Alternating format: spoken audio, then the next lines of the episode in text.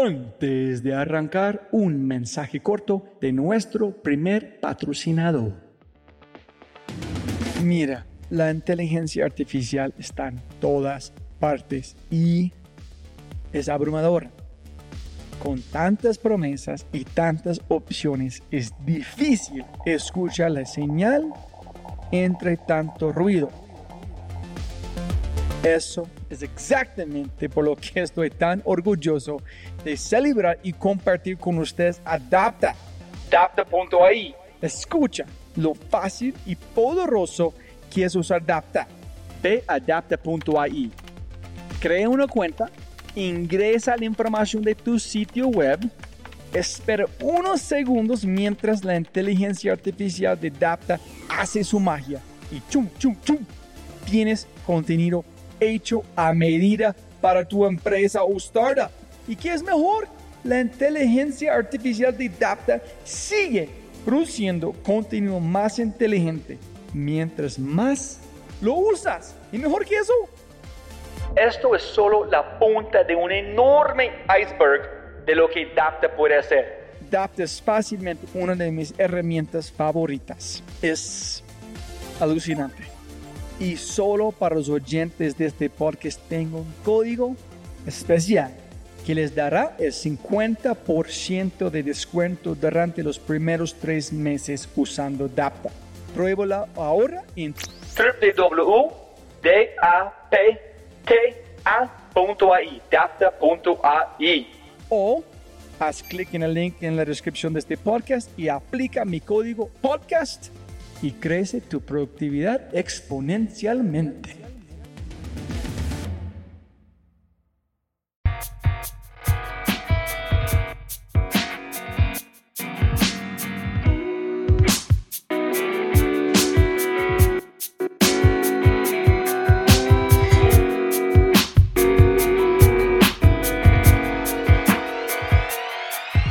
Este episodio está patrocinado por Cabeza Rota, un estudio digital de animadores, diseñadores e ilustradores.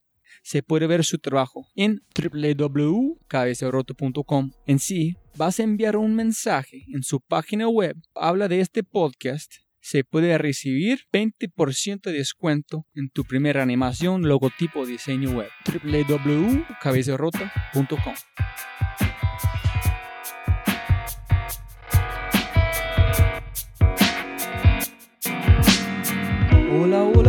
gente hermosa.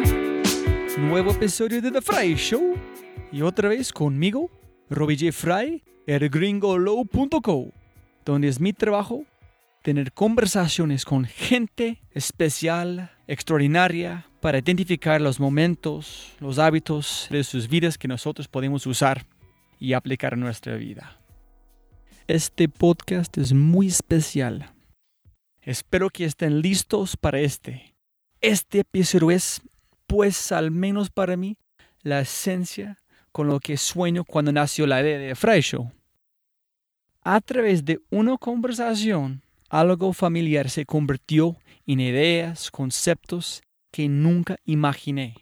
Y muchas, muchas gracias a mi invitado. Yo tengo un nuevo filtro para apreciar la música. Yo aprendí lo que puede significar la música en mi vida, el poder de la música en vivo. Yo nunca voy a ver un concierto la misma manera después de esta conversación. Para mí este ha cambiado todo. Solamente quiero ir a todos los conciertos posibles. Y finalmente, cómo la música es parte de mi ADN. En esta conversación es una conversación de filosofía, de la pasión y el amor pero con cuidado, cuando hablo de estos tres elementos, se traducen a la forma en que mi invitado habla de su país Colombia, de América Latina y lo más importante, el mundo de música que él vive y respira. Eso es que estoy hablando, porque la música nos ayuda a vivir la vida, nos ayuda a disfrutar de ella y nos ayuda a cambiar para ser mejores personas. Cuando yo estaba editando este podcast, tuve lágrimas. ¿Por qué?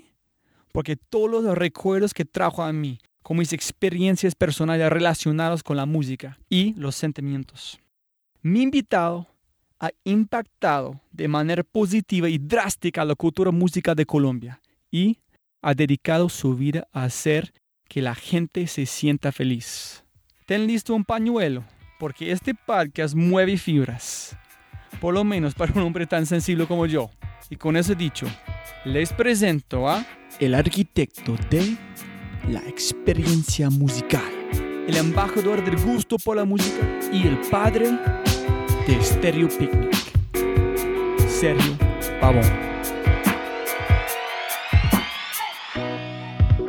Muy buenas tardes, estoy aquí con el gran, el alto, el flaco, el guapo, el hombre de éxito, Sergio Pavón. Entonces, buenas tardes, señor. Hola, Robbie, ¿cómo estás? Muy bien, gracias. Entonces, para empezar, siempre puede ganar más plata, pero no puede ganar más tiempo. Entonces, muchas gracias por su tiempo de hoy. Muchas gracias a ti por la entrevista. Para empezar, ¿qué es 310, 310, 310? ¿En qué significa? T310 es la compañía em, con la que comenzamos a, hacer conciertos eh, hace unos 10 años. Significaba trío. Realmente solo que el diseñador escribió T y escribió la R como, una, como un 3, como simplemente una forma de diseño que fuera, que hiciera un poco más cool el logo. Y comenzamos a hacer fiestas y éramos tres, por eso trío. Éramos tres socios y mm, comenzamos a hacer fiestas y la gente comenzó a decir que eran las fiestas de T310 y eh, fue como una ola que no pudimos parar, como, hey, no es T310, es trío, es trío, es trío. Y la gente simplemente iba a las fiestas de T310 y se quedó T310 contra nuestra voluntad. Eh, pero es bonito de alguna forma la historia y creo que el, nombre hoy por hoy me gusta más que trío.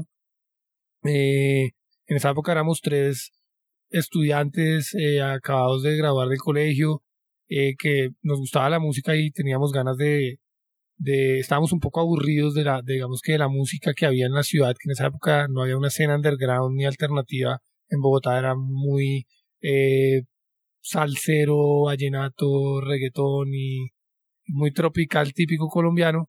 Eh, y nosotros, pues no es que tengamos nada contra esos géneros musicales, pues no eran los que más nos gustaban y estábamos buscando eh, como abrir un, nuevo horizonte y no teníamos dónde ir a rumbear con la música que nos gustaba entonces empezamos a hacer unas fiestas sin nunca imaginar que eso fuera a ser como nuestra, nuestro trabajo de vida, ni, ni en lo que se iba a convertir más adelante. La verdad que no fue como que tuviéramos la visión, también éramos muy niños, estoy hablando de niños de 19, 20 años, que hacían fiestas como por hacerlas, por el coolness que eso puede generar, por salir a tomarte un trago y decir que, que tú eres quien decide quién pone la música.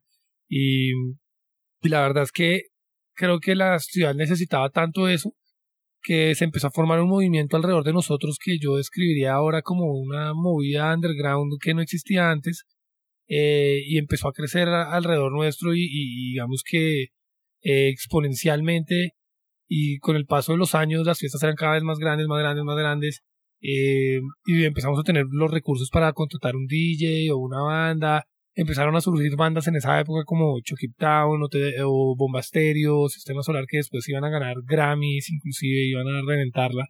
Eh, pero en esa época eran unas bandas que nadie conocía por allá, rebuscándose la vida en el centro de Bogotá. Y empezamos a contratarlos y como que se armó como un, un, un, rollo muy interesante. Eh, y nosotros pues terminamos como sin darnos cuenta, eh, convirtiéndonos en unos gestores culturales que que pues han hecho hoy por hoy muchos conciertos y festivales y creo que le han cambiado un poco la cara a la cultura musical de la ciudad. Eso es T310. T310 en el transcurso de esos 10 o 12 años que han pasado, eh, entraron socios, salieron, hubo muchos cambios, pero de alguna manera eh, pues seguimos siendo pues los dos de, digamos dos de los tres iniciales siguen acá. Súper. Yo quiero preguntarte cómo se dice la primera concierto que yo fui fue con Lollapalooza 2. Cuando Butthole Surfers, como fue el primero, Nine Inch Nails fue la segunda banda, en Jane's Addictions era el headliner antes de cómo ellos separaron. ¿Cómo funciona? ¿Qué es Stereo Picnic? ¿Es, ¿Es, un nombre? ¿Es una franquicia? ¿Hay dueños? ¿Cómo funciona? ¿En, cómo empezaste con esto? Stereo Picnic es, es un festival de música que eh, no es una franquicia, por lo menos puede que algún día se convierta en eso, pero por ahora es, es un festival eh, de origen colombiano, criollo, 100% desarrollado acá. Mm, ¿Es pues un nombre que ustedes inventaron o sí, como nosotros no lo inventamos?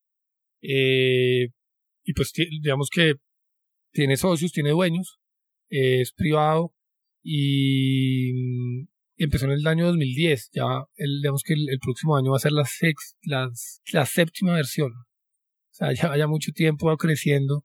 Eh, Pero primero fue en 2010. El 2010.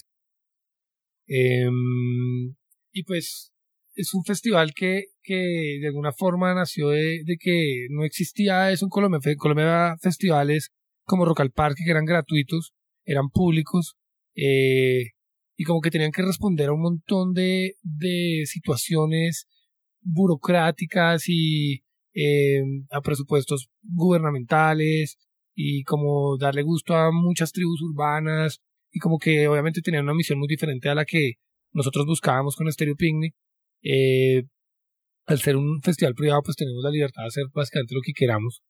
Y creo que hemos venido construyendo un festival con una identidad muy fuerte, eh, que ha crecido mucho en el paso del tiempo y que hoy por hoy ya está muy posicionado y como que la gente se enamoró de él y, es un festival con un potencial gigante.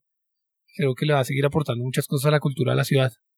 Yo estaba leyendo un poquito como un Esquire, que yo voy a poner el link para las personas que tú hiciste una entrevista por allá en un artículo, en hablando del fracaso, casi de como morir, pero como con una cosa para mí es muy irónico, no sé si es la palabra en español, pero que un nombre de una banda de Killers fue su salvación, ¿no? Así es. Eh, sí, la verdad que la historia de, nuestra compañía y del Festival Stereo Pink es una historia de, de, pues de mucho sufrimiento. Eh, creo que nosotros, pues como te cuento la historia, nosotros éramos unos niños que no, no, se imaginaron en qué se estaban embarcando y de un momento a otro nos tuvimos que enfrentar como contra la realidad del mundo corporativo y económico y, ¿me entiendes? Nosotros solo queríamos hacer conciertos y, y para hacerlos pues teníamos que tener cómo financiarlos y un montón de cosas que nosotros estábamos, digamos que muy preparados para, para ellas desde el comienzo y también esto es un tema que en el que tú como que no estudias para eso.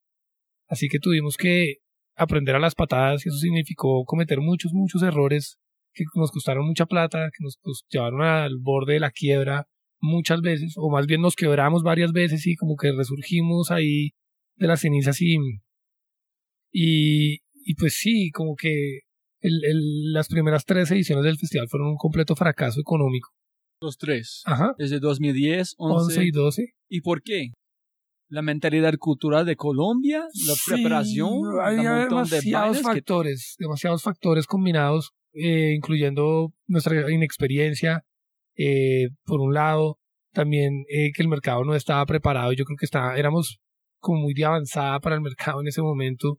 Em, creo que eh, nos, nos faltó siempre como esa, ese gran nombre que, o sea, no es como que si tú arrancas un festival y no eres nadie en el mundo de la música puedas llamar a Killers y contratarlo, eso te lo tienes que ganar, ¿me entiendes? Entonces nosotros tuvimos que pasar por muchas cosas para ganarnos, digamos, como por muchos escalones de bandas, ir creciendo, tú, contratando bandas más grandes, más grandes, cada vez más grandes, hasta que una banda como A Killers nos, nos paró bolas. Entonces, eh, no teníamos acceso a ese tipo de bandas que son verdaderamente eh, masivas y venden muchas boletas, eh, la gente no entendía qué es un festival ni qué es lo que nosotros estábamos buscando. Eh, no entendía que un festival, no, digamos que lo más importante de un festival no son las bandas, sino es la experiencia que tú vas a vivir allá, pero es difícil explicarla a alguien que no la ha vivido. Así que es como, es como si tú no conoces Disney y yo vengo a, contarte acerca de Disney, pero no, no hay cómo describirte, lo tienes que ir a conocerlo si eres niño, pues es eh, algo muy emocionante y eso es lo que es el festival, como una especie de Disney para adultos. Entonces, eh, se juntaron muchas, muchas cosas que, que creo que inclusive también la economía del país en ese momento estaba un poco golpeada, eh, muchas cosas que, que nos llevaron a fracasar rotundamente durante tres años seguidos y el tercer fracaso fue gigante, fue una pérdida económica muy fuerte. Nosotros quedamos ya como contra las cuerdas y habíamos inclusive decidido no volver a hacer nunca más el festival eh, ¿Quién dijo este? ¿Cuántas personas de este momento? Pues entre todos los socios como que decidimos no, no volver a hacerlo. Yo, yo, no, yo estaba muy en contra de eso, yo lo quería volver a hacer. Pero la verdad es que no tenía una sola herramienta para poder convencer al resto de mis socios y decirles, oiga, hagamos un intento más. Eh, y esa, esa herramienta se dio cuando a nos buscó y nos dijo como, oiga, voy a estar en Sudamérica por la época en la que normalmente estás Stereo Picnic, lo van a volver a hacer porque me gustaría tocar ahí. Y cuando eso pasó, eh, pues como que yo me emocioné mucho y dije, esto, o sea, esto tiene que ser algo como que o morimos en el intento de verdad que quedemos endeudadísimos y, ¿me entiendes? Una quiebra gigante que o lo, o lo sacamos adelante, pero no quería dejar como, como ese capítulo abierto en nuestras vidas y pensar que estuvimos muy cerca de, de lograr nuestro sueño y nunca lo logramos. Así que eh, lo hablé con el resto de mis socios y fue como hagámoslo una vez más, arriesguémonos una vez más el todo por el todo y si no funciona pues ya desaparezcamos, pero intentémoslo y teníamos esa banda como en el bolsillo diciendo creemos que con esta banda de pronto la podemos reventar y así fue. ¿Te acuerdas la conversación que tuviste con sus socios? No, no puedo imaginar como casi ser en deuda. Un fracaso total, muchas personas contra la idea. ¿Cómo sabías que en dónde llegaste este como momento, como no este chispa? Tú sabes que listo, yo sé que un más chance, un más chance. Si yo no voy a hacerlo en este momento, voy a como odiarme el resto de mi vida porque yo como renuncié en ese momento. ¿Dónde, ¿Por qué pensaste que fue otra oportunidad de tener un éxito cuando todo el mundo está diciendo no? Eh, más que un pensamiento, era como una corazonada. Era algo que no, ¿me entiendes? Yo no podía vivir tranquilo pensando que llegamos hasta ahí y, fracasamos y, y yo creo que hubiera, pues la verdad es que hemos seguido fracasando después de eso, o sea, el fracaso es una cosa muy continua, eh, que no es como que se haya acabado ese día de Killers, eh, pero... Pero hay una palabra como rock bottom, que es como, de, como de un, un borracho llega a un punto que, oye, ese, fue el nuestro, sin duda. Tú estás en este punto, no es un fracaso chiquitito, estás como ese es como, como eh, huevos. Sin duda. Y, y lo que pasa es que, no sé, yo, digamos que para mí, creo que para varios de nosotros La Plata siempre ha sido algo que, o sea, nosotros no estamos haciendo esto por dinero. ¿Me entiendes? Nosotros lo estamos haciendo porque nos apasiona demasiado. Y somos muy fans de la música y no podríamos vivir sin ella y seguramente si, ¿me entiendes? Si no hubiéramos podido continuar, yo estaría haciendo algo parecido y viendo cómo más sacar adelante un festival porque era lo que había querido hacer siempre y no creo que sería bueno para nada diferente. Entonces, no es una decisión tan consciente como de, de una vez más, sino creo que lo hubiéramos intentado una y otra vez hasta que hubiera resultado y yo creo que casi que por estadística alguna vez va a resultar, ¿me entiendes? Así que no fue, fue más que todo como una cosa de corazón de, de no podemos dejar esto morir, tenemos que intentarlo una vez más. Y, y creo que que es como una cosa que está en algunas personas, como un sentimiento que está en algunas personas emprendedoras y es ese, ese esa terquedad, ¿entiendes? Sí. Entonces fue más o menos como la pasión en tu como corazón diciendo no puede parar en este momento. No fue un ¿por qué este o este? Solamente no. Arrancamos ya. Tal cual. Si tú puedes por favor aterrizarnos por yo personalmente yo puedo imaginar la cantidad de logísticas, las como conversaciones con bandas, con abogadas, con seguridad, con ventas de comida. Puedes aterrizar cómo es la preparación por un stereo picnic cuando empieza, qué es logística en como más o menos no sin decir toda la historia, pero como aterrizarnos. Sí, em, dura un año de preparación. Realmente acabamos y al, al, muy poco tiempo, inclusive antes del festival, ya estamos buscando artistas para la siguiente edición es un trabajo mancomunado de unos, unas 40 o 50 personas que están dedicadas eh, pues, todo el año al festival y pensando cómo mejorarlo, cómo hacer que el arte sea más cool, cómo hacer que la experiencia sea más amable, cómo hacer que la comida sea más rica, cómo hacer que la gente la pase mejor, cómo qué artistas contratar.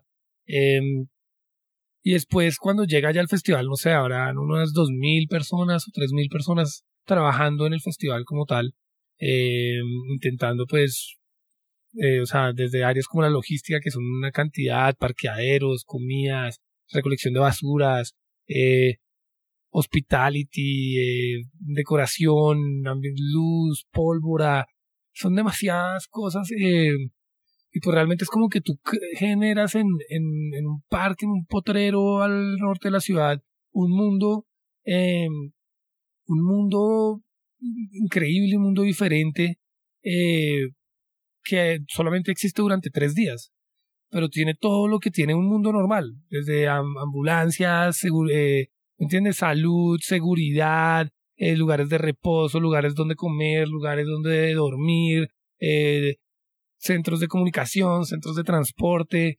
Entonces es como... Como, construir una ciudad, ¿no? Es como construir una pequeña ciudad que va a existir solamente durante tres días. Y justamente el, la clave del festival es que esa pequeña ciudad sea una ciudad como ideal, es decir, el lugar donde nosotros quisiéramos vivir generalmente, ¿me entiendes? Como que la gente cuando llegue allá se pueda alejar de la rutina diaria y se pueda alejar de sus problemas y como eh, ser uno mismo y se sienta libre y se sienta feliz y se sienta que no hay nadie eh, eh, juzgándolo, que no hay prejuicios, que es un lugar de amor, de tolerancia. Em, y pues construir ese mundo de amor requiere un trabajo inmenso, pero creo que para todos es súper gratificante. Que me encanta que estás hablando, no he pensado hasta este momento, es el concierto es un nombre pegado a una experiencia. La experiencia es como es, arriba de todo. En la música es como conectan esta experiencia. Lollapalooza es, empezó hace mucho, mucho, mucho tiempo. Lollapalooza es una cosa que es constantemente muy similar, solamente con unos pocas modificaciones, porque llegan a un punto que no, no quieres añadir más porque ya está una cosa funcionando. O la evolución de un concierto nunca para Ahora hay un momento que cuando Stereo Picnic van a llegar, súper, ese es que queremos, solamente, solamente vamos a modificar cosas pequeñas en puede como seguir adelante. Pues yo creo que los primeros años obviamente los cambios son demasiado notorios y son inmensos porque tú estás creciendo muy rápido, estás eh, aprendiendo muy rápido. Llega un punto en el que como que dominas el lugar, dominas, eh, ya creciste digamos en espacio lo que necesitabas crecer y, y, de alguna manera esos cambios van a ser menos notorios, pero el festival siempre va a estar en evolución. Eh, siempre va a haber eh, innovaciones adentro para hacer. La tecnología del mundo va a cambiar y eso hace que entonces la tecnología dentro del festival cambie. Eso tiene que ver con los controles de acceso, las barras, la venta de boletas, etcétera. Eh, pero sí creo que el festival siempre está evolucionando y, nunca va a parar porque perdería su gracia. Por eso es que, digamos, todos los años nosotros cambiamos 100% la imagen del festival, entramos en un arte nuevo, vamos a decorarlo diferente, el show de pólvora va a ser diferente, vamos a buscar actividades que no tengan nada que ver con música, sino como con entretenimiento y diversión eh, diferentes. Y pues eso, eso eh, va a, a cambiarle la cara al festival todos los años. Así que estoy seguro que la gente que ha ido siempre se ha encontrado con sorpresas eh, y así va a seguir siendo. Tú hiciste, como dijiste, muchas palabras claves, como no juzgar, amor, como confiar, no preocupar de otras personas que están juzgándote. Cuando ustedes están planeando el concierto nuevo Stereo Picnic para los próximos años, ustedes tienen como una cultura que ustedes quieren chulearse. Oye, ¿qué pasa que hacemos este? En sí no, mm, no, este es afuera del corazón de nosotros. Este no funciona. O cómo funciona cuando estás planeando esas cosas. Pues no es como tan organizado como tú lo estás pintando, no es tan eh, corporativo, digamos, pero creo que todo eso lo que pasa es que lo tenemos muy pegado en nuestro espíritu. Entonces aquí si algo que está muy claro es que yo creo que toda la gente involucrada con el festival conoce muy bien el espíritu del festival y como nuestra postura hacia muchas cosas. Y lo que queremos reflejar como el ADN del festival.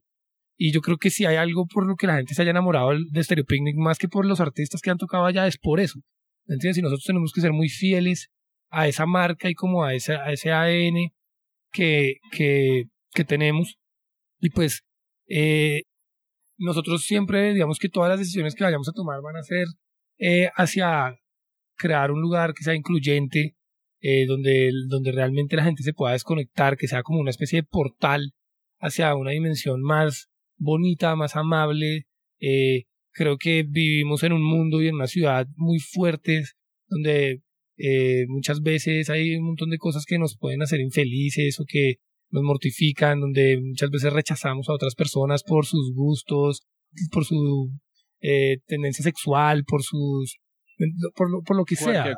Y, y, digamos que un festival tiene una misión que va mucho más allá de, de simplemente presentar artistas y conciertos, y creo que tiene que ver con, con cómo debería ser nuestra sociedad y, y cómo deberíamos ser nosotros como jóvenes. Em, y, y digamos que es una cultura mundial esto de la música y de, de los festivales en donde la gente puede ser feliz y puede ser ella. Entonces nuestra misión real es, es, hacer feliz a la, a la, gente, que la gente que vaya allá eh, pase tres días inolvidables y que se acuerde de toda su vida, ojalá de eso. Así que todas las decisiones que nosotros tomemos van a ir a favor de eso, ¿sí me entiendes? Es algo que ni siquiera tenemos que discutir. Eh, así que creo que en ese aspecto hemos avanzado mucho y que la gente ha entendido eso. Entonces, por ejemplo, ya la gente al comienzo por decir algo votaba mucho, mucha basura. Ahora cada vez votan menos y usan más las canecas y hay unos sistemas de reciclaje y yo creo que es de los lugares donde yo veo a la gente gay como ser más libre y andar por ahí con más tranquilidad y frescura sin que nadie los esté juzgando y la gente está muy abierta allá. Creo que es un lugar donde la gente es impresionante la cantidad de comentarios que nosotros recibimos de gente que conoció a alguien allá. Si me entiendes? Yo creo que muchas veces en la vida eh, diaria nosotros no estamos muy abiertos a conocer personas. Eh, somos un poco más cerrados, eh, estamos un poco más a la defensiva.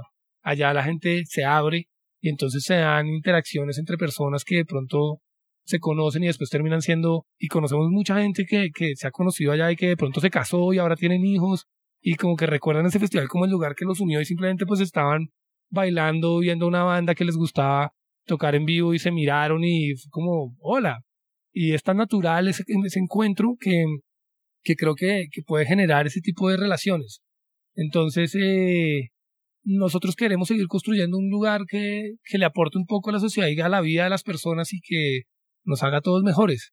Muchas gracias por este. Nunca he pensado en un concierto como este. Yo siempre, ahorita es obvio, siempre he sentido este. Cuando es un concierto, estás una persona diferente, no estás solamente disfrutando momento, espacio, las personas, no se importa qué están usando otra persona, porque sabes, es un espacio como libre, es un espacio feliz. Entonces, muchas gracias por esto. Voy a pensar mucho más. Lo, hace dos semanas estaba leyendo un artículo muy interesante sobre Burning Man. Menos de la, como la menos cultura ya que, muchos gringos o muchos como white people. Pero es un lugar para personas hacer una familia en un espacio momento en salir sus otras familias. Y no estamos hablando de felicidad. Quiero hablar de tu felicidad. Cuando estás en el concierto, ¿estás disfrutando o estás pensando en todas las logísticas? ¿O tú puedes disfrutar su propia creación? Pues cada vez lo puedo disfrutar más. Eh, digamos que tenemos un equipo de gente más robusto, así que, y ya mucho más profesional, que ya tiene un poco más de bagaje y de experiencia, por lo cual eh, muchos problemas ante los que nos enfrentábamos antes ya están resueltos. Eh, entonces lo puedo disfrutar más y, la verdad es que yo siempre voy a disfrutar un concierto, ¿me entiendes? Yo no puedo, es una como una especie de, de imán para mí, yo me voy a quedar mirándolo embobado, feliz, a, si la banda vale la pena. Eh, y yo, pues sin duda es algo que me, que me genera a mí mucha felicidad hacer conciertos e ir a conciertos, no solamente cuando los organizamos nosotros, yo todavía eh, voy a la mayor cantidad de conciertos que pueda ir, pago por ver, por ir a conciertos, viajo por ir a conciertos. Hay bandas que yo no puedo resistir la tentación de pensar que van a tocar en Nueva York y yo no voy a estar y prefiero coger un avión y gastar mis ahorros para, para irlos a ver porque estoy, estoy, ¿me entiendes? Soy como muy apasionado por algunos artistas que, que quiero ver la mayor cantidad de veces posible en la vida. Así que, pues es una verdadera fortuna poderme dedicar a algo que me gusta tanto y que me hace tan feliz. Montando en este con las bandas, ¿cómo se seleccionan las bandas? Eh, ¿Tú, estás, ¿Tú seleccionas las bandas basadas en que tú quieres escuchar? ¿O es que tú piensas la población grande, mayoría quiere escuchar? Y otro es, tú hacen como hay scouts como en deportes que miran como jugadores de béisbol pensando que cómo van a jugar en cinco años y empieza como tratar en list esta persona. Tú miras bandas de, uy, en cinco años o tres años esa persona va a ser gigante tengo que convencerse en 2020 para Stereo Picnic. Sí. Em, las bandas las escogemos, es una, es una mezcla extraña. Digamos que no hay un proceso muy establecido. Eh, tiene que ver con los siguientes factores. Por un lado, que pensemos que le guste a la gente, sin duda. Por otra parte, tiene que ser una banda que no, que nos guste también un poco a nosotros, o por lo menos que creamos que está dentro del espectro musical del festival, porque el festival es un festival de música alternativa. Sinceramente todavía pesa mucho que nos guste a nosotros. Así que muchas veces traemos bandas que de pronto nadie conoce, pero que nosotros nos morimos por ellas. Entonces, como que aquí el departamento financiero nos regaña cada vez que hacemos eso. Son bandas que no venden boletas, pero nosotros creemos que de alguna manera le aportan a la gente que las va a ver y las va a descubrir. Porque ir a un festival también se trata de ir a descubrir artistas. ¿Me entiendes? De llevar la mente abierta y de pararte enfrente de una banda que no conoces y enamorarte de esa banda. Entonces siempre buscamos ese tipo de bandas que tal vez una gente no conozca, pero que son suficientemente buenas y que tienen un show suficientemente bonito como para que la gente se, se enamore cuando esté ahí enfrente. Y obviamente pues tiene que haber unas bandas, unos headliners que vendan boletas y que sean conocidos. Buscamos que también un factor súper importante es la, la diversidad y que haya música como para muchos gustos. Entonces hay que haya rap, que haya reggae, que haya música electrónica, que haya música electrónica underground, que haya rock, que haya indie, que haya algunas leyendas de los años 90, no sé, que nunca vinieron al país. Y que haya muy buenos artistas nacionales, eso es súper importante para nosotros. Y en medio de todo eso, pues se construye el, el, cartel. Y después hay un montón de cosas que no dependen de ti, como que, no sé, yo quisiera que, eh, o sea, no por el hecho de que yo quiera que se toque en Stereo Picnic, significa que ellos lo puedan hacer, que tengan el tiempo, que estén tocando, muchas veces están retirados, están como, están eh, grabando, entonces no pueden venir, están de gira en Asia, entonces no pueden venir.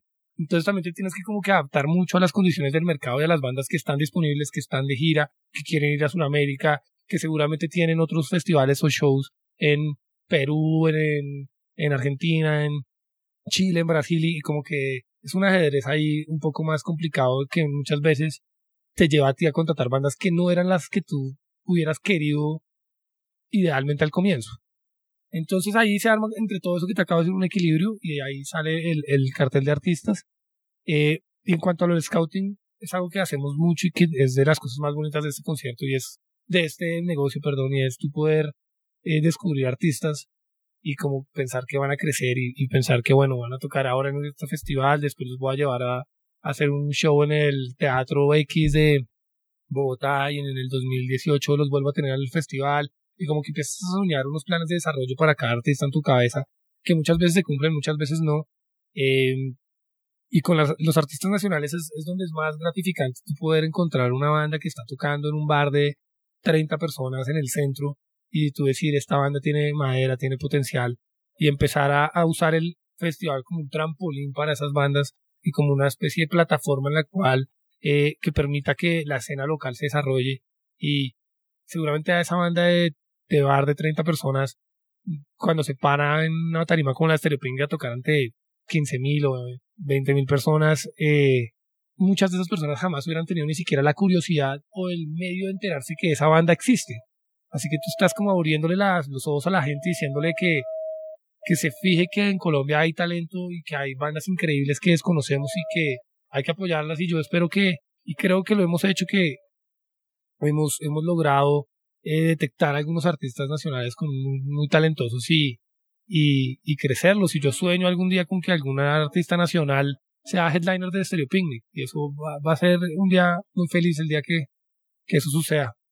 Montarme un poquito más en las bandas antes de cambiar el tema un poquito es ¿Tienes bandas favoritas que como no solamente por la música, pero por la interacción que tuviste con ellos, la recepción que ellos, como ellos disfrutaron Colombia, el momento este con Sudamérica, y lo otro es, ¿qué es el futuro de Stereo Picnic? Cuando tú estás pensando en 2025, ¿qué estás pensando de Stereo Picnic? Eh, claramente tengo bandas favoritas, eh, no musicalmente, como dices tú, sino hay muchas cosas que te pueden ligar a ti a una banda. Eh, lo primero que yo creo que muchas veces la gente no entiende es que detrás de las bandas y de los grandes nombres que ya son como marcas, eh, hay humanos. Y, y esos humanos detrás de las bandas hay veces te pueden caer a ti mejor o peor, ¿no? Y puedes hacer amistades con esos humanos y puedes admirar a esos humanos detrás de esas bandas independientemente de la música que hagan.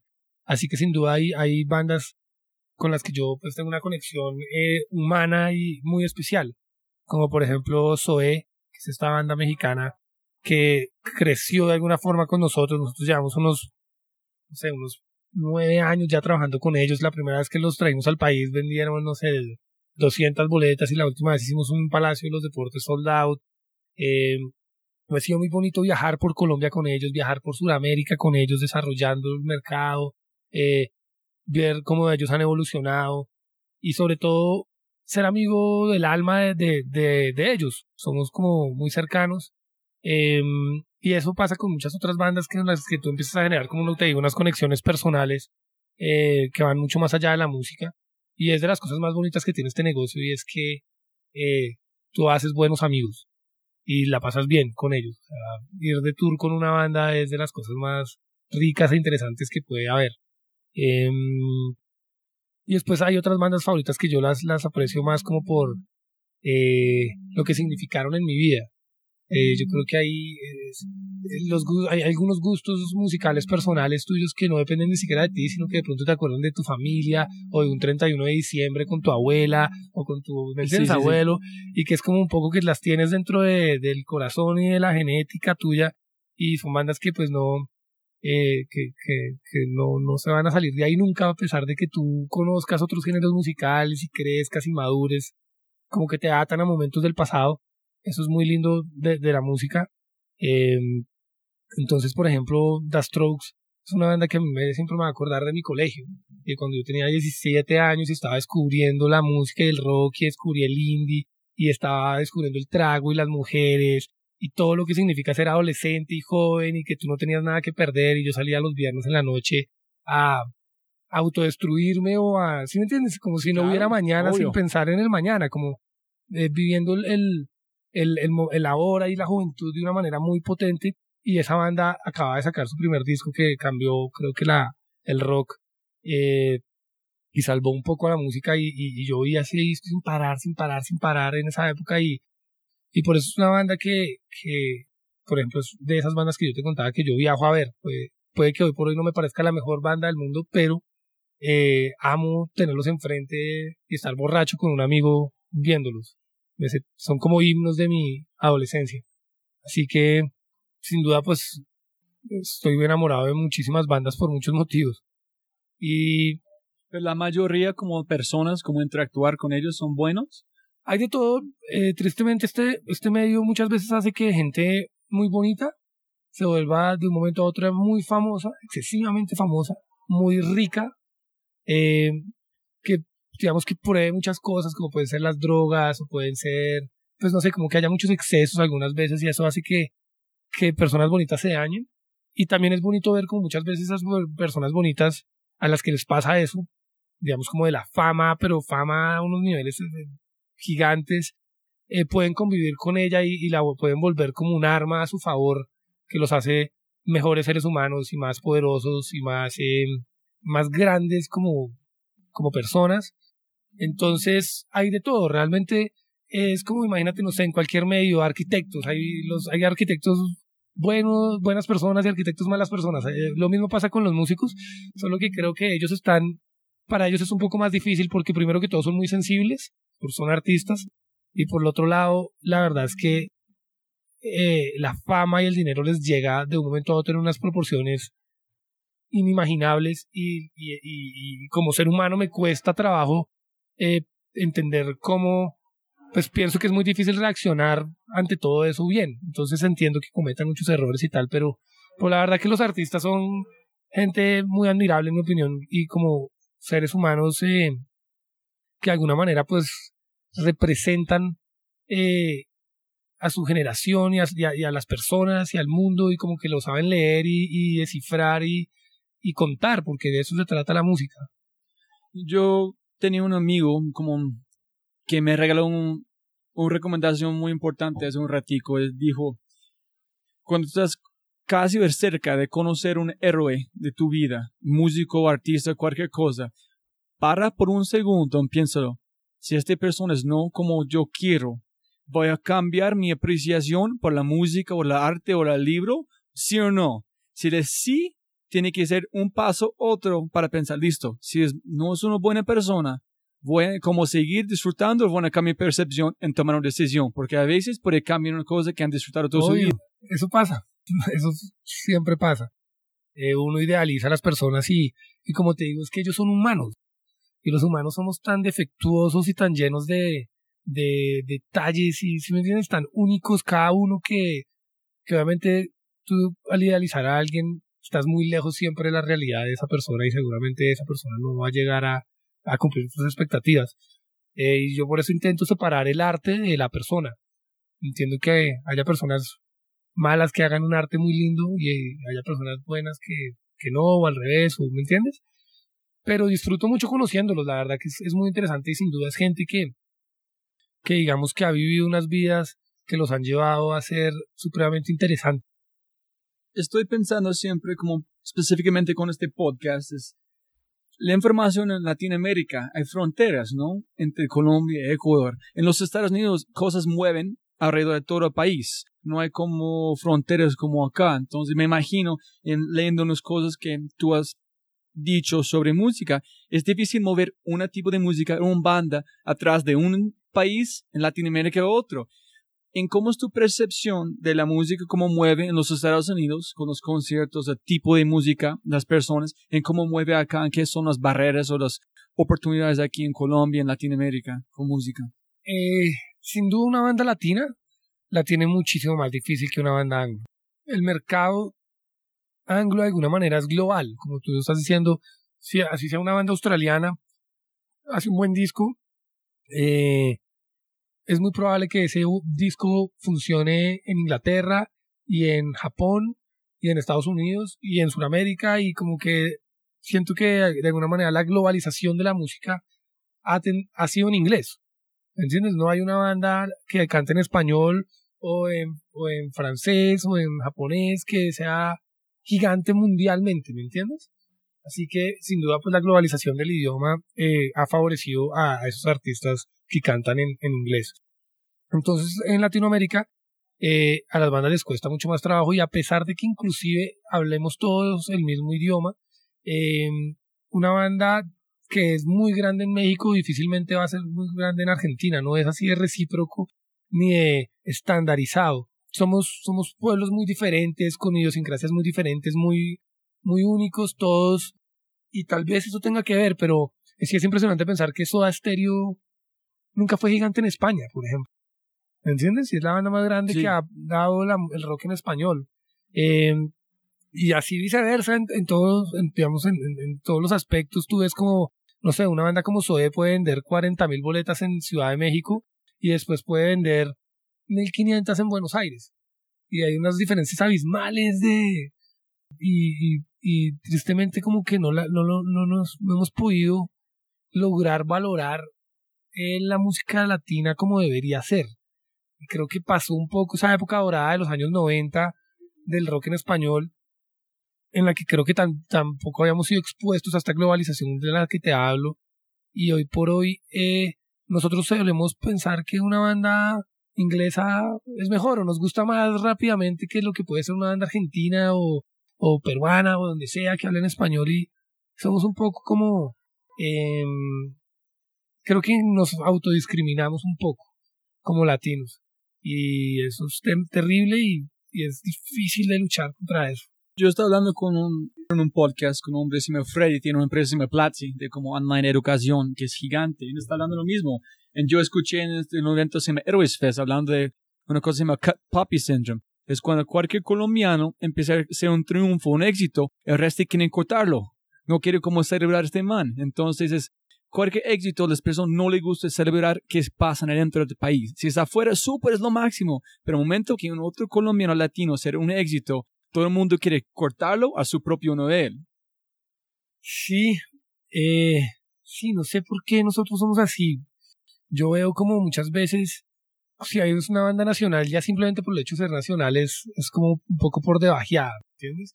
Y a pesar de que tenemos unos artistas que muchas veces son más talentosos y mejores que, que algunos artistas eh, extranjeros tendemos a, a, buscar más al extranjero y a, a, valorarlo más y no a valorar lo nuestro. Y es como nuestra, un problema de nuestra propia idiosincrasia, ¿me entiendes? La gente dice como yo no voy a comprar un disco de una banda nacional, prefiero comprar el de otra banda. Eh, o a esa banda ya la vi en vivo porque la voy a ir a volver a ver. Sí, sí. ¿Se, entiende? Se, la pasa tocando aquí en Bogotá y pues es que ¿dónde más podría tocar si su ciudad es Bogotá? Es lógico que toquen en Bogotá, ¿me entiendes? si tú eres de Nueva York, seguramente el lugar en el que más tocas es en Nueva York, porque pues ahí vives. Así que, que sí siento que todavía somos, y, y es un poco como un pensamiento muy tercermundista de tender a valorar mucho más lo que viene afuera que lo que nosotros mismos estamos produciendo. Entonces, eso hace que las, los, los, los, países del primer mundo nos, nos vendan cosas y nosotros las compremos, somos como consumimos los productos de ellos y ellos sí valoran lo, lo que tienen y, y lo ponen por encima de lo, de lo extranjero. Eh, y eso que igual yo pienso que la música es un idioma universal y que no debería importar dónde hayas nacido tú para hacer buena música. Si tú haces una buena música, la debería oír el mundo entero. ¿Me entiendes? Eso no, no debería haber ese tipo de barreras o de fronteras, pero creo que nosotros las, hemos impuesto y, no hemos sido lo suficientemente inteligentes como para valorar el talento nacional. Y no solamente hablo en música, sino en, todas las áreas, porque realmente sucede en todas las áreas. estamos hablando de la construcción de la, como de la música interno del país o como de Sudamérica para afuera, pero también me gustaría entender su perspectiva sobre la recepción de música, porque que yo entiendo cuando estamos juntos en Medellín, tu esposa diciendo que el mercado en Medellín, porque son reggaetoneros, le gusta esa música, para crecer como breakfast allá es difícil, porque la recepción de rock no es tan grande como otra música. Yo tengo un amigo que tiene una banda en San Francisco, son punk, pero tiene un fans, unos hinchas gigantes en Alemania. No sé ninguna idea por qué, pero en Alemania tienen ellos un tour. Y ellos están invitados cada año para hacer un tour en Alemania. Ningún otro lugar, pero ya son gigantes. Entonces, ¿cómo fue la dificultad para mover rock, electrónica aquí en Colombia? ¿En qué, son qué es el futuro? ¿Qué son oportunidades acá por la música? ¿En dónde mueven más otros? Creo que somos un mercado en desarrollo. Un mercado que todavía está muy apegado como a su música tradicional Em, Pero cuando dicen como desarrollo, estamos hablando de gustos, ¿no? Sí, total.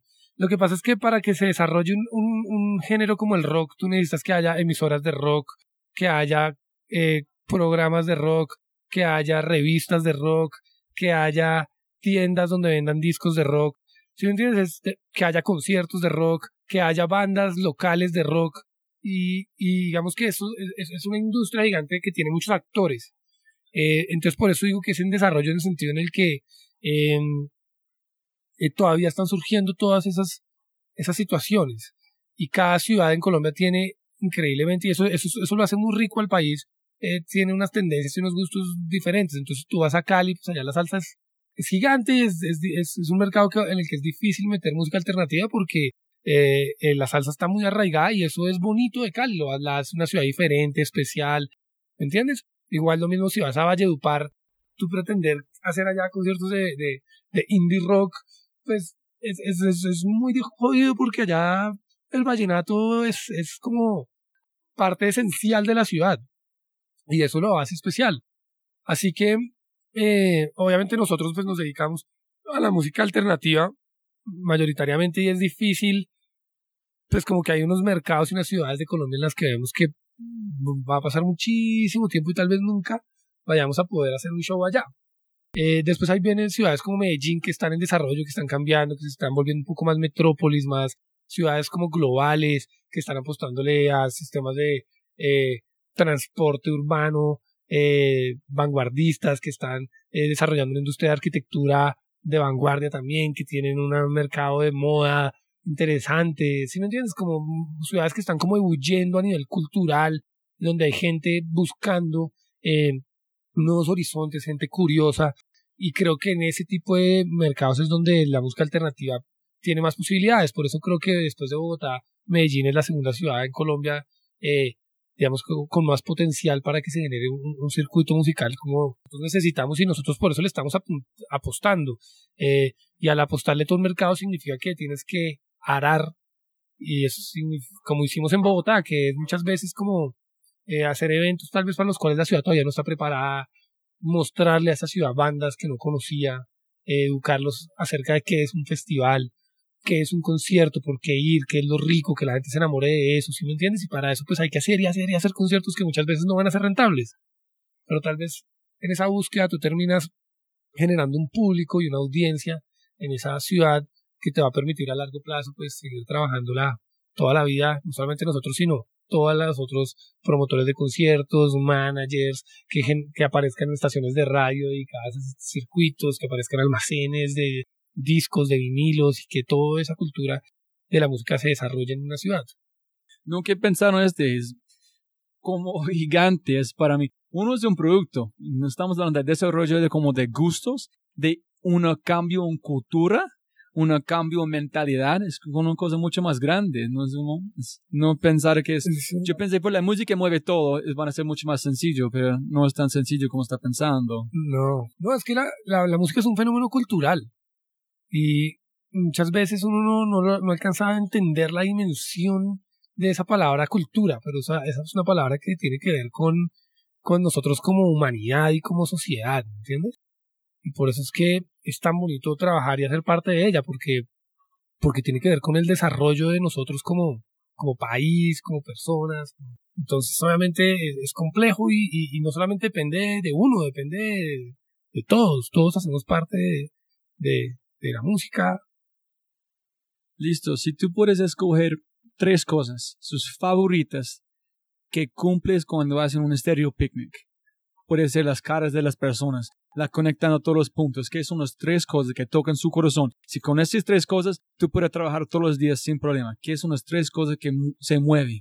Ok, la primera y la que sin duda alguna me gusta más es la energía, como la interacción entre un artista y el público cuando hay química, se genera una especie como de sensación en el ambiente que es difícil de describir y que para mí tiene mucho que ver como con la religión. Y te voy a explicar esto que es un poco complejo, pero para mí la música es hoy por hoy la religión de nuestros tiempos.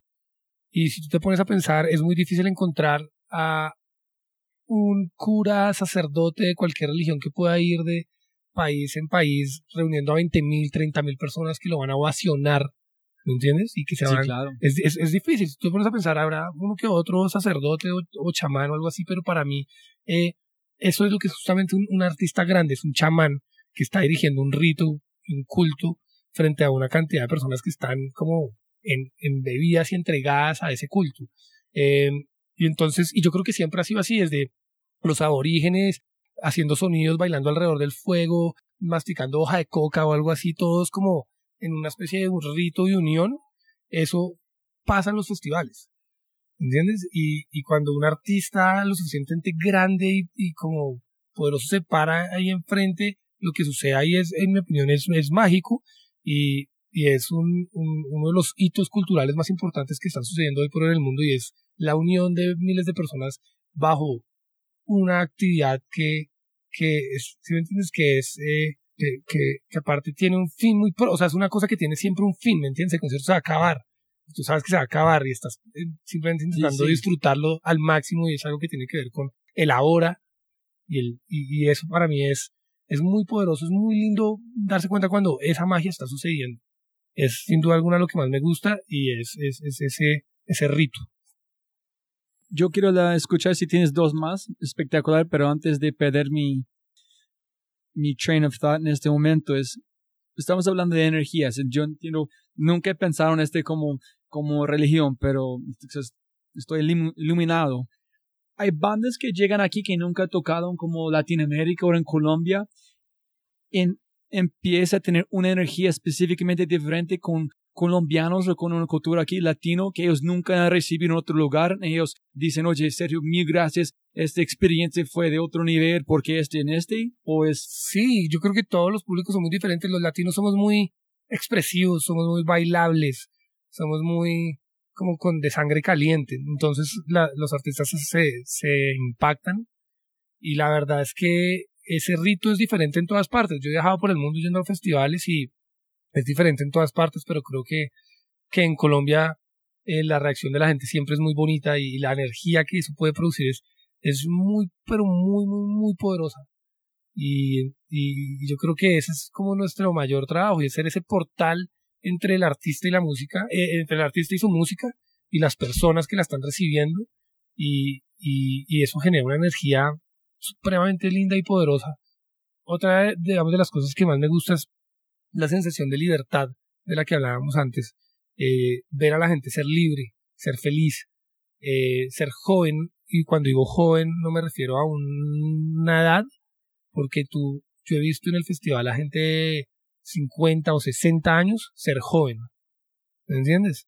Y ser joven no tiene nada que ver, como te digo, con la edad, sino con, con vivir el momento y, tener la capacidad de, de perder el, el miedo y digamos y, y, no pensar que de pronto estás haciendo el ridículo sino ponerte a bailar como un desaforado loco y ser feliz sin pensar que de pronto te están viendo bien o mal o te van a hablar de ti o no porque todos están así ¿sí me entiendes? entonces ahí realmente pienso que que, que vuelves como un poco a esa inocencia de, ser niño y de, de, que no te importa lo que piensan de ti simplemente es divino eres así eres feliz y cuando nosotros logramos eh, generar eso, eh, hacemos que la gente sea, pues, ¿me entiendes? Se, vuelva a reconectar con su, con su niño interior y con ese espíritu joven que muchas veces en la rutina diaria y la vida han ido eh, oscureciendo y encerrando por allá en un cuarto interior que tenemos, eh, alejándolo y, ¿me entiendes?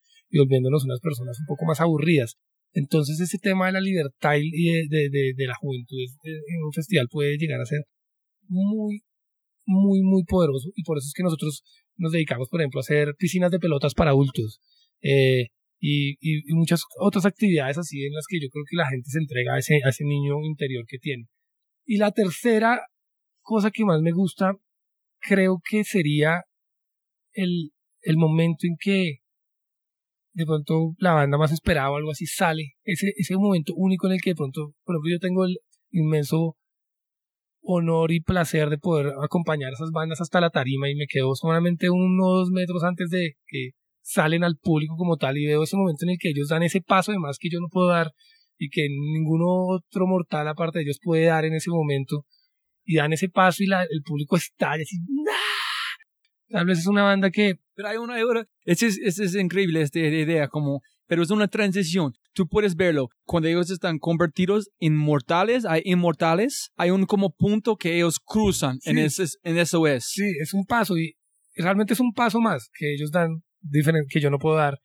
Pero los acompaño de su camerino hasta allá y veo como ellos están en, un, en una especie de trance listos para entregarse a esto, y, ¿sí me entiendes? Y para ser como dioses por un par de horas y están eso como asimilando eso y hay una energía, hay una, un miedo, una tensión ahí, ¿sí me entiendes? Un montón de sentimientos muy fuertes sucediendo de ahí y de pronto ellos dan ese paso de más, la gente estalla en una euforia absoluta y yo pienso que no solamente hice mi sueño en realidad, sino que tal vez hicimos el sueño en realidad de mucha gente que nunca soñó ver a esa banda en este país.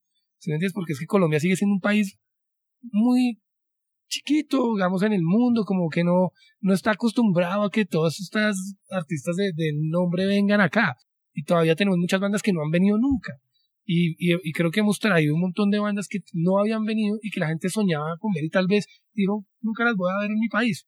Y poder cumplir ese sueño y ver cómo la gente está feliz, eh, eufórica, abrazados entre ellos, dándose besos, gritando, eh, bailando, ese, ese primer momento es, ese primer grito es, es muy poderoso y para mí, pues como que me genera un, una felicidad muy, muy fuerte.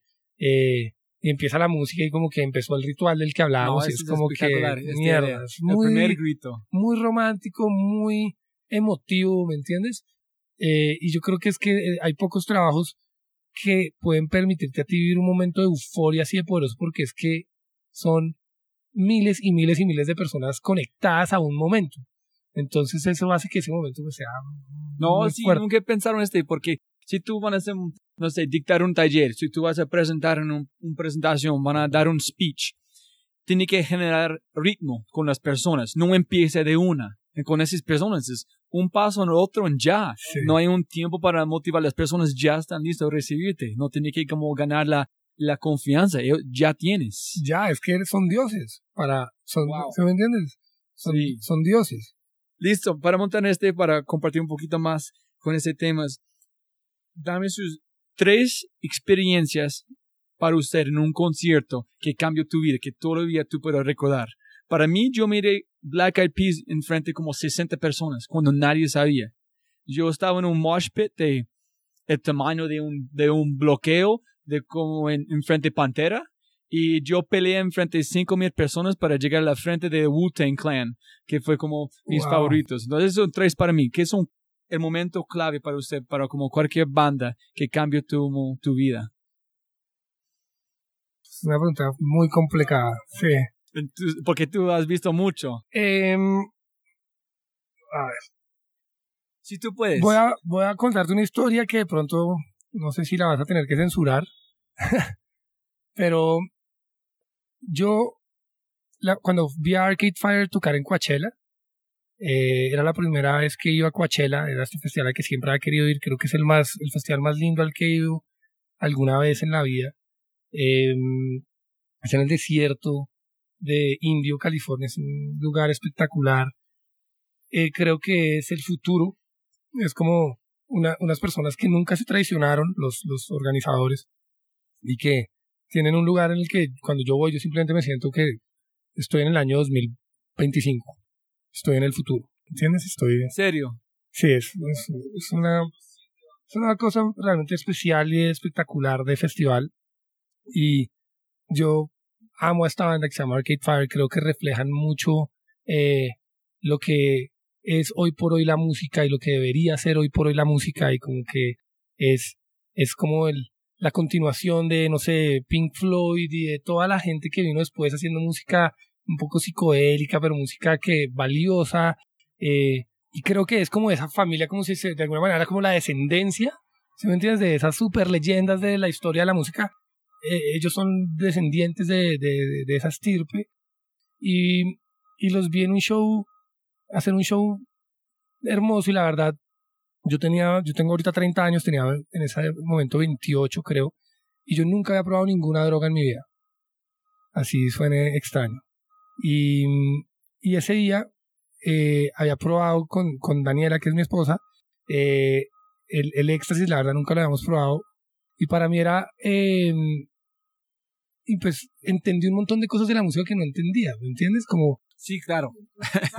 una- un, o sea, se me abrió un, un mundo en el cerebro de percepciones y, en- y entendí que muchas bandas hacen shows para gente que está en ese tipo de estados, ¿me entiendes?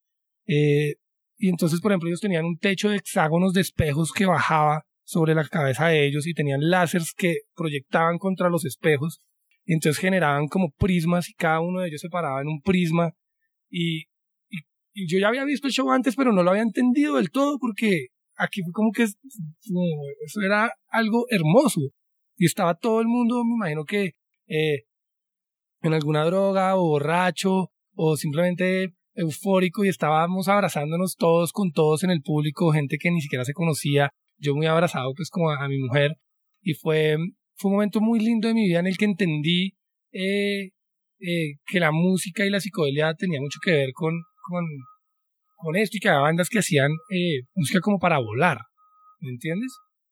Y, por eso pues lo, por eso los 60 y los ácidos y un montón de cosas que yo no conocía y que todavía pues la verdad ni conozco.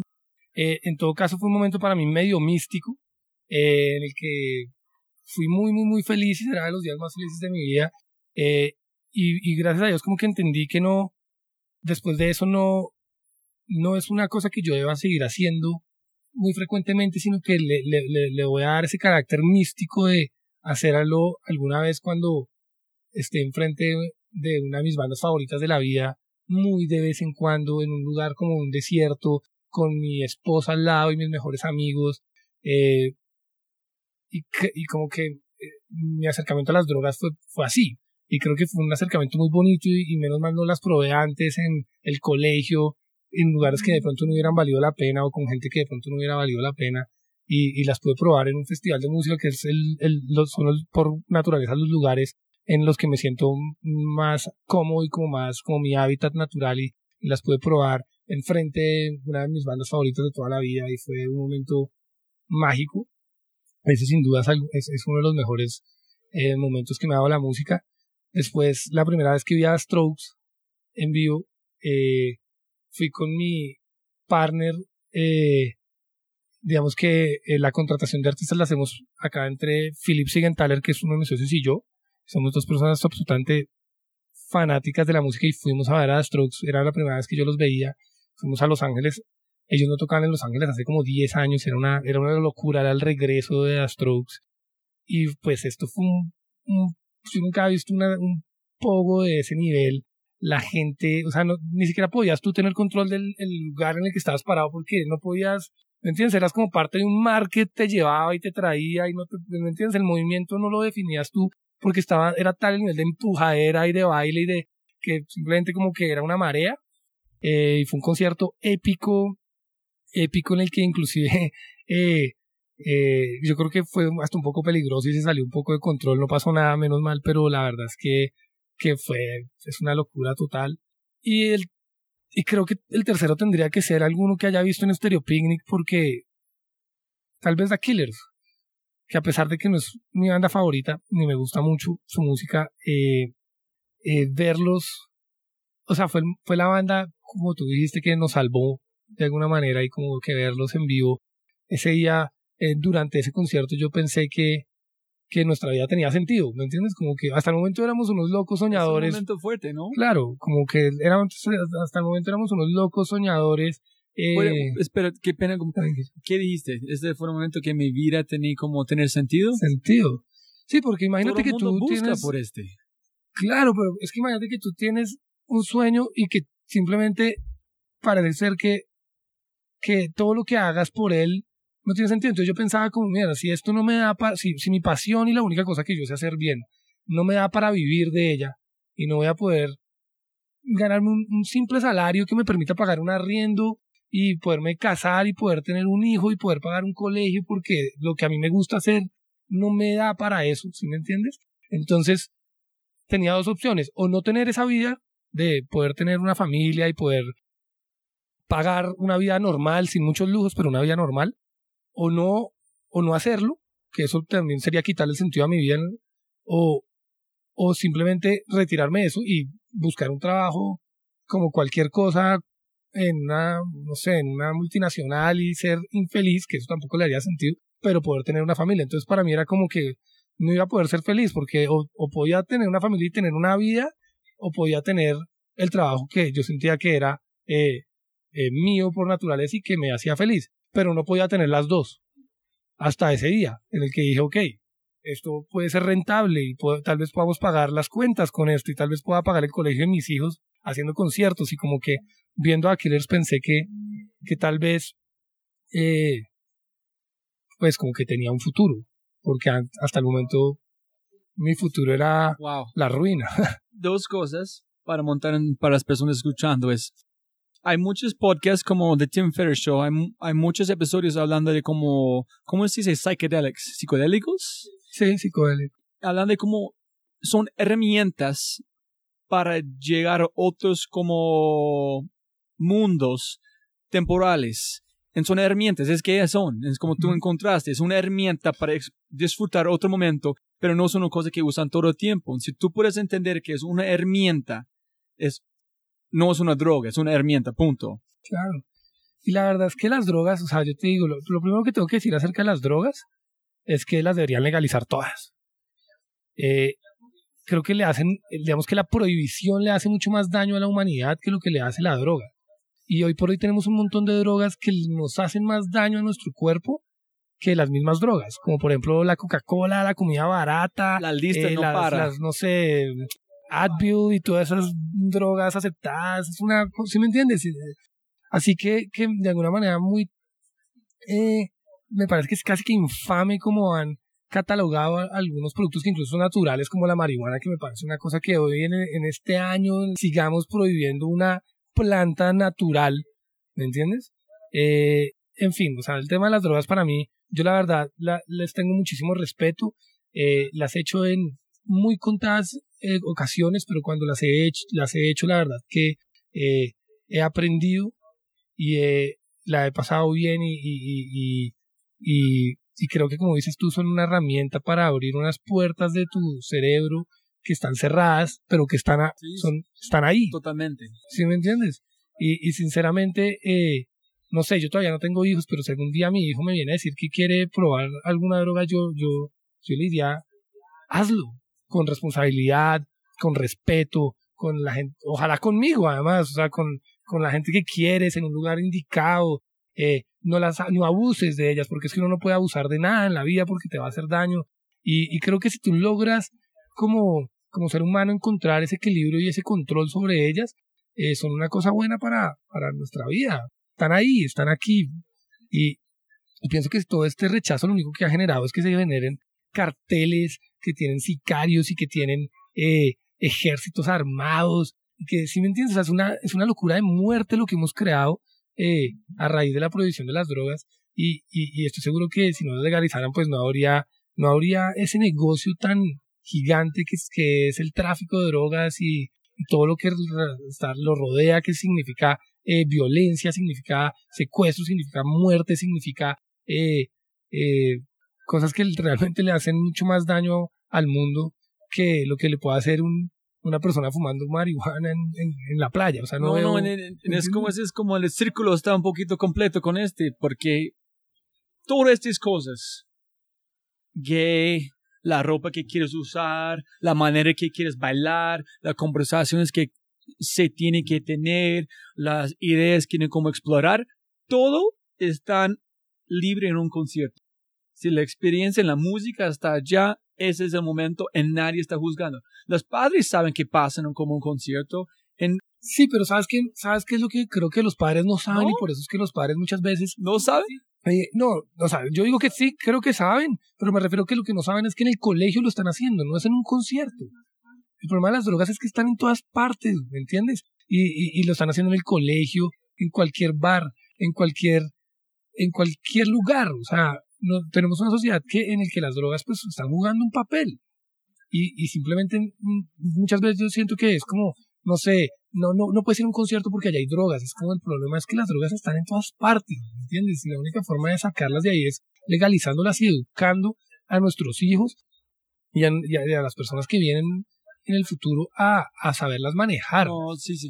¿Me entiendes? Y eso es un problema social de educación y de salud. Pues sí, en los Estados Unidos es como legalizar para como casarse si tú eres gay. En, en, ¿Por qué demora tanto tiempo por este pasar? Me imagino en 10 años vamos a pensar, hijo y pucha, ¿qué estamos haciendo para como no, parece no puede pasar? Me imagino en el futuro, ¿qué estamos haciendo con marihuana, hijo? Estamos como ermitaños, ¿qué estaban pasando? Total. Sí, nosotros tenemos que, que sin duda dar un paso hacia adelante en términos de, de, de libertad y libertad de expresión y, y, y, yo creo que esa es también nuestra misión como, como jóvenes, ¿verdad? me refiero que todavía estamos a tiempo de marcar algunas diferencias. Yo creo que, que cada quien puede aportar su granito de arena donde puede, pero la verdad es que tanto yo como el festival estamos abiertos a, o sea, digamos, lo, lo que tú dices del matrimonio gay es algo que para mí se cae su propio peso. No entiendo a mí qué me afecta si existen gays o no, y si se casan o no, y si se aman o no. ¿Me, me entiendes? Eso, ¿cómo le puede hacer daño a alguien? Y, no entiendo qué, cómo podemos seguir juzgando y, y, y, persiguiendo, porque todavía los persiguen a, algunas personas solamente por su inclinación sexual. Es algo tan, tan ridículo. Y, bueno, no, ni hablar de, todas los, las cosas que pienso que todavía están como por cambiar, como nuestro, eh, como la forma como estamos destruyendo el planeta a punta de emisión de gases y de como, ¿entiendes? No nos importa el medio ambiente y, las multinacionales que, que lo único que les importa es producir productos eh, no como que tiene el poder como para que, leyes que buscan proteger el planeta no pasen y, siento que todavía sin duda estamos como sociedad haciéndonos mucho daño no solamente a nosotros como humanos sino al mundo en el que vivimos y, me da mucho pesar eh, ver esa situación y pensar muchas veces que voy a traer a, a, mis hijos a un mundo en el que tal vez ya no vayan a ver osos polares ¿me entiendes? y que, que, mierda tenemos que hacer algo al respecto y, y preocuparnos por las cosas que de verdad valen la pena en vez de estar persiguiendo eh, a, a los demás. Entonces sí, pues la verdad pienso que, y lo bonito del festival es que de alguna forma nos ha dejado eh, a nosotros aportar un, un, granito de arena en ese sentido. Simplemente con que la gente allá se sienta un poquito más libre, creo que por lo menos lo que podía hacer yo eh, lo estoy haciendo, porque obviamente pues, no, no podemos hacer muchos más cambios radicales. Tengo tres más preguntas la pregunta como número uno es dime cinco bandas que todas las personas escuchando tienen que conocer en este momento que no son popular, que tú piensas van a ser como son espectaculares. Por tres bandas, ¿quién como las personas tienen que escuchar en este momento? ¿Por qué música? Eh, es que el tema de la popularidad es tan difícil saber qué es popular y qué no, pero No para vos. eh, hay una banda argentina que, que se llama El mató a un policía motorizado, que me encanta, que nadie conoce y que debería ser gigante, en, por lo menos en Latinoamérica. Eh, hay, un, hay una banda que se llama Caribú, que creo que está haciendo como la música para bailar como deberíamos bailar en el año 2015. Que, a ver, hay, hay una australiana que se llama Courtney Barnett, que hace un, como un folk muy bonito y como que es esa cantautora, como ese poder de una mujer y una guitarra y unas letras poderosas. Eh, una banda colombiana. Puede ser cualquier. Por ejemplo, cuando la primera vez que yo escuché Bomba Estéreo fue hace mucho tiempo en Pan- Pandora. Es una canción llegó y decir, hijo de madre, ese can-". Lo que pasa es que Bomba Estéreo, sin duda es la, en mi opinión, la mejor banda que hay en Colombia. Sí, Eh, lo que pasa es que ya es un poco popular, por eso no te no, no- le estaba huyendo a, a decir ese nombre, pero la verdad es que si hay un producto musical que como colombianos hemos podido generar, que sea a la vez colombiano, pero a la vez sea mundial y sea global, es ese. Es como nuestra champeta, me, o sea, fusionada con los con otros géneros que hacen que sea fácil de bailar en cualquier parte del mundo. Y ellos han logrado eso y la verdad es que han, han tocado en todas partes del mundo, así que Bomba Estéreo sin duda es una cosa, una banda para enamorarse. esa es una pregunta duro. En este momento, y tienen que imaginar, aquí es una máquina de tiempo, como Back to the Future. Tú puedes como entrar de máquina, volver en hablar con Sergio cuando tenía como 20, 18 años.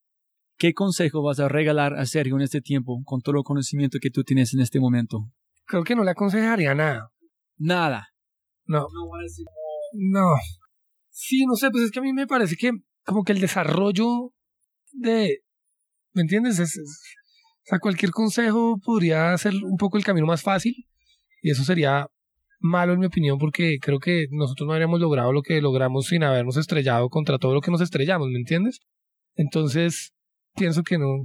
El camino difícil es lo que nos, nos trajo hasta acá y la verdad que, que todavía nos estamos estrellando contra muchas cosas y tenemos tanto por aprender, pero, pero ese proceso creo que es lo que construye las cosas que valen la pena y las personas que valen la pena. Y la mm, dos más preguntas pequeñas. Para usted, ¿quién es un éxito? Para mí, ¿qué es un éxito? Tú eres un éxito total para mí porque como tú han hecho casi de como fracasar al momento que es Stereo Picnic, el tipo de persona que tú eres. Para usted, ¿qué es un, qué es un éxito? ¿O ¿Quién es un éxito? Para mí, el éxito es ser feliz, ¿me entiendes? Yo no me diría el éxito como... Creo que hay un problema grave social y es que el éxito hay, es, es como tener dinero o tener un, un puesto de trabajo, ser una posición, ¿me entiendes? O tener un, no sé, tener cosas y como materiales y para mí el éxito es, simplemente ser feliz. Si tú logras ser feliz eh, haciendo lo que haces, eres exitoso. Eh, no creo que tenga que ver con mm, justamente, entonces, perdón, como que creo que la sociedad te impulsa hacia ese tipo de éxito. Entonces como que de alguna manera nos dibujaron un camino a seguir eh, para llegar al éxito. Significa, tienes que graduarte aquí, hacer una maestría de tal forma, tomar el negocio familiar, eh, tener una familia grande, eh, ¿me entiendes? Y en ese camino al éxito que nos están mostrando, creo que puedes ser muy infeliz. No, claro. ¿me entiendes? Y como que de alguna manera tienes, puedes muy fácilmente tomar la decisión de de, de pronto no estudiar, de pronto te gustaba, no sé, ser malabarista, pero no, esa, esa- esa- hacer malabares tal vez no esté catalogado como un tipo exitoso. Entonces dejaste de hacer lo que te gustaba por ser abogado, que era lo que era tu papá, y terminaste siendo un buen abogado, tal vez millonario, pero infeliz. Y tal vez a los 70 años te sientes en una banca y digas, puta, yo hubiera querido ser malabarista, perdí mi vida. Entonces, para mí la definición de éxito es simplemente hacer lo que te haga feliz, no importa que sea, ¿me entiendes? Y si eso te trae eh, dinero o no, no, no, para mí no, no marca tanto la diferencia. Entonces, para montar en tu idea de, de éxito, estoy completamente de acuerdo. Es felicidad es, es mucho más importante. Una persona que tú conoces de una persona, tú quieres conocer, que es un éxito en la más o menos en como interesante en las cosas que han hecho, pero que tú piensas. Uf, eh, no sé, pues, creo que tendría que reflexionarlo mucho más a fondo, pero hay un nombre que se me da en la cabeza y es Jaime Garzón. ¿Sabes quién es él? Eh, es un tipo que mataron en la época de la violencia acá. Él tenía un, un, un, un él era un, digamos, un comediante, pero que a la vez era un crítico muy fuerte en una época en la que Colombia estaba un día en la violencia y en el narcotráfico y es pintado en la Universidad Nacional, ¿no? Sí. Y, y este es un tipo que, que creo que sabía, él sabía que lo iban a matar. ¿Me entiendes? Por hacer lo que estaba haciendo, que era básicamente abrirle al país los ojos y como ah, haciéndonos reír a la vez, haciéndonos reflexionar de, de, de por qué estábamos como porque éramos una mierda como sociedad y que era todo lo que teníamos que cambiar y mejorar y, y, y, estaba eh, denunciando, ¿me entiendes?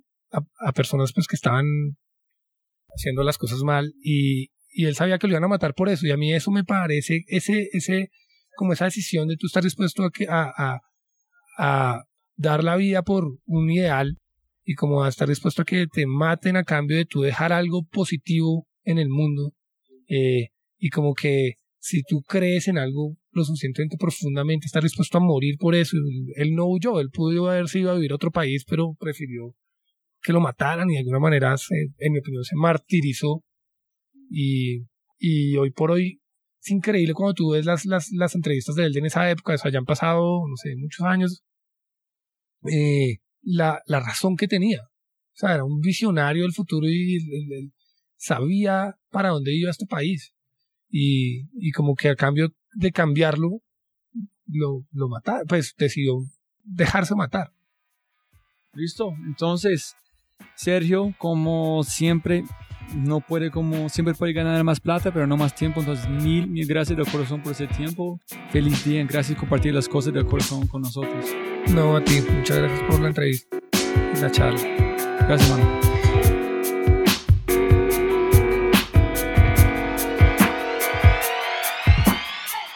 Un mensaje muy rápido antes de irnos. Si les ha gustado lo que han oído y desean acceder a todas las personas mencionadas, los sitios, herramientas, etc., por favor vayan a www.thefryshow.com forward slash pod. Además, si desean recibir herramientas creativas cada viernes para utilizar en su día a día, tales como música, aplicaciones, servicios, citas, libros y mucho más, vaya a www.thefryshow.com. Como siempre, jóvenes amigos míos del corazón, mil, mil gracias a todos por su atención y espero que tengan algo tangible de la entrevista que puedan utilizar para abrir una nueva oportunidad u oportunidades en sus vidas. Y como siempre para mis invitados, lo más importante, los oyentes, siempre se pueden ganar más dinero, pero nunca se pueden ganar más tiempo. Y de mi corazón, gracias a todos por su valioso tiempo y abrazos grandes. Chao.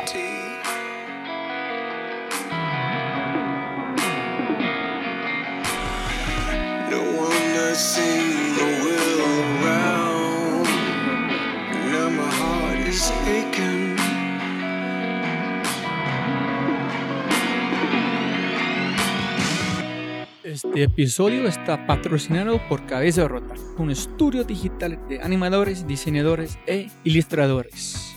Se puede ver su trabajo en www.cabezarota.com. En sí, vas a enviar un mensaje en su página web, habla de este podcast se puede recibir 20% de descuento en tu primera animación, logotipo, diseño web. www.cabezarota.com